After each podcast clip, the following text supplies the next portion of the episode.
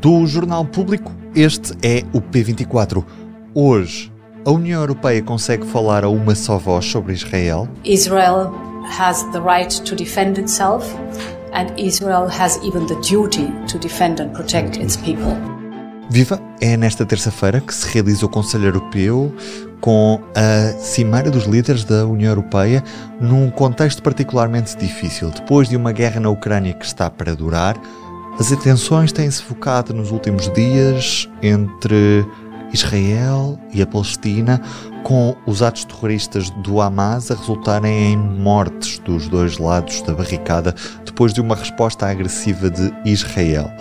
Nesta quinta-feira, as atenções estão voltadas para este Conselho Europeu e por isso vamos diretos para Bruxelas com a correspondente do público na capital belga, Rita Cisa, que está comigo neste P24. Olá, tudo bem? Uh, Rita, nesta terça-feira há, há Conselho Europeu. O que é que é esperado deste Conselho, especificamente sobre a questão israelo-palestiniana? É um Conselho informal uh, e é por videoconferência, portanto, uh, podemos à partida dizer que as expectativas são muito baixas relativamente a resultados concretos. Não há nunca conclusões adotadas em reuniões informais. O, o formato também não, não é muito propício à, à, troca de ideias, ao debate. Portanto, basicamente os líderes chegam, ligam a Câmara e leem as declarações eh, preparadas, eh, repetem quais são as suas posições nacionais eh, e, portanto, não há aqui negociações, não há, não há grandes eh, trocas de pontos de vista. Em todo o caso, ao nível dos chefes de Estado e Governo, a primeira vez que que eles vão, vão estar em contacto, os 27, depois uh, dos brutais atentados uh, do Hamas contra Israel e uh, durante este período de preparação de uma ofensiva terrestre de Israel sobre a faixa de Gaza. E, portanto, apesar de serem repetidas as posições nacionais que nós já conhecemos, há aqui um elemento adicional e que tem a ver com, de facto, o, o espetáculo de descoordenação e indisciplina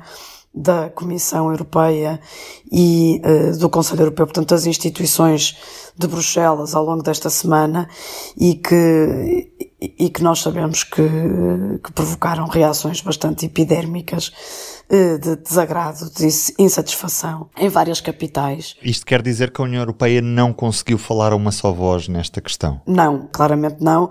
Uh, já se sabe que, relativamente ao conflito israelo-palestiniano, há uma panóplia de posições nacionais, não é, digamos, não é um, um assunto como, como, de resto em várias, em várias outras latitudes, não é? Portanto, não é um assunto onde haja uma posição unânime eh, num único sentido dos 27 Estados-membros. Portanto, há aqui, apesar de tudo, há, eh, há determinados princípios que são recordados por todos e, e foi isso que permitiu que o, o Conselho Europeu emitisse uma declaração conjunta, que é subscrita por todos e em que, eh, em linguagem um pouco corrente, ninguém está a torcer o braço a ninguém.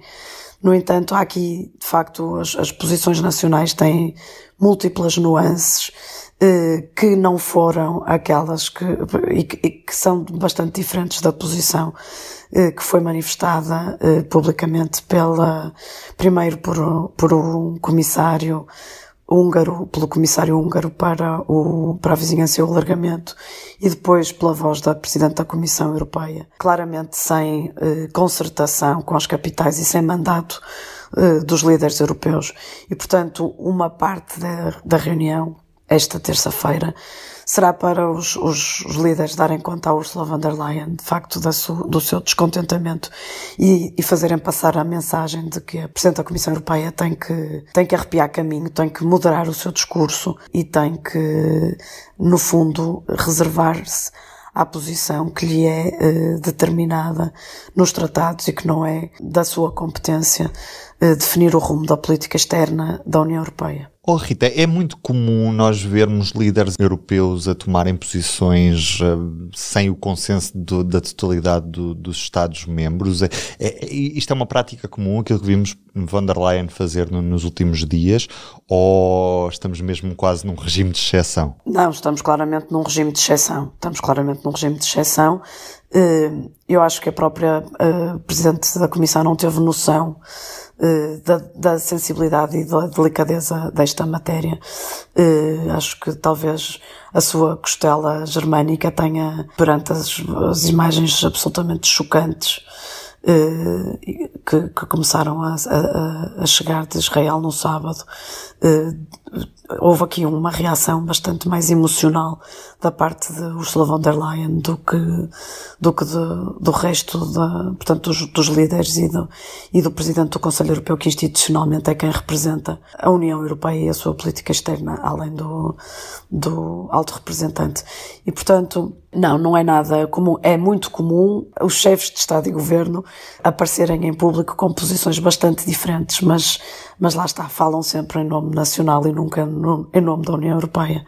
E este episódio também vem demonstrar que, de facto, o grande desígnio da União Europeia de se afirmar como um ator geopolítico é um desígnio que que muitas vezes choca com a realidade de, de serem 27 Estados-membros com interesses do ponto de vista das, das, suas políticas externas e dos seus interesses estratégicos muito diferentes.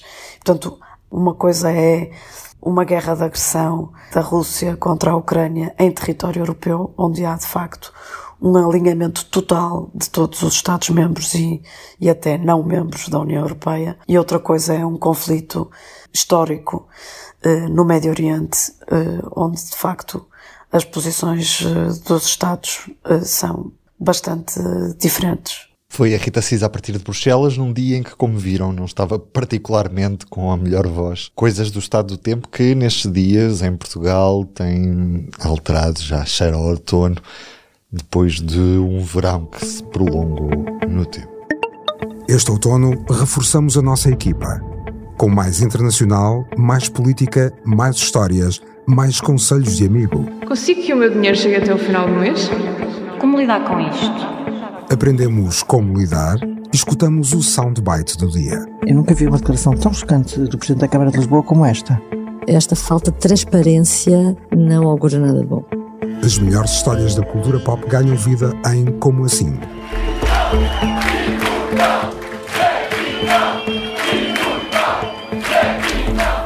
regressamos a uma era de fogo e fúria e onde os diplomatas ganham nova importância. Seja na Terra dos Cacos ou em qualquer outro lugar do nosso planeta, os podcasts do público ficam sempre no ouvido. Conheça os novos programas em público.pt/podcasts e na sua app preferida.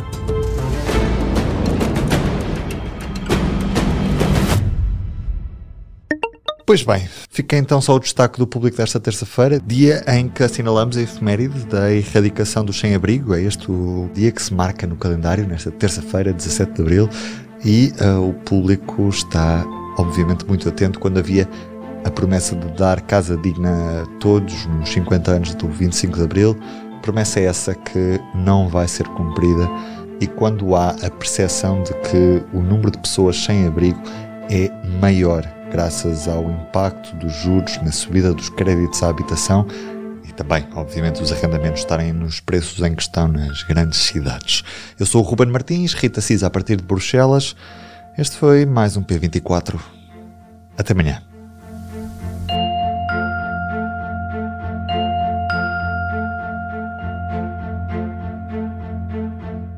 O público fica no ouvido.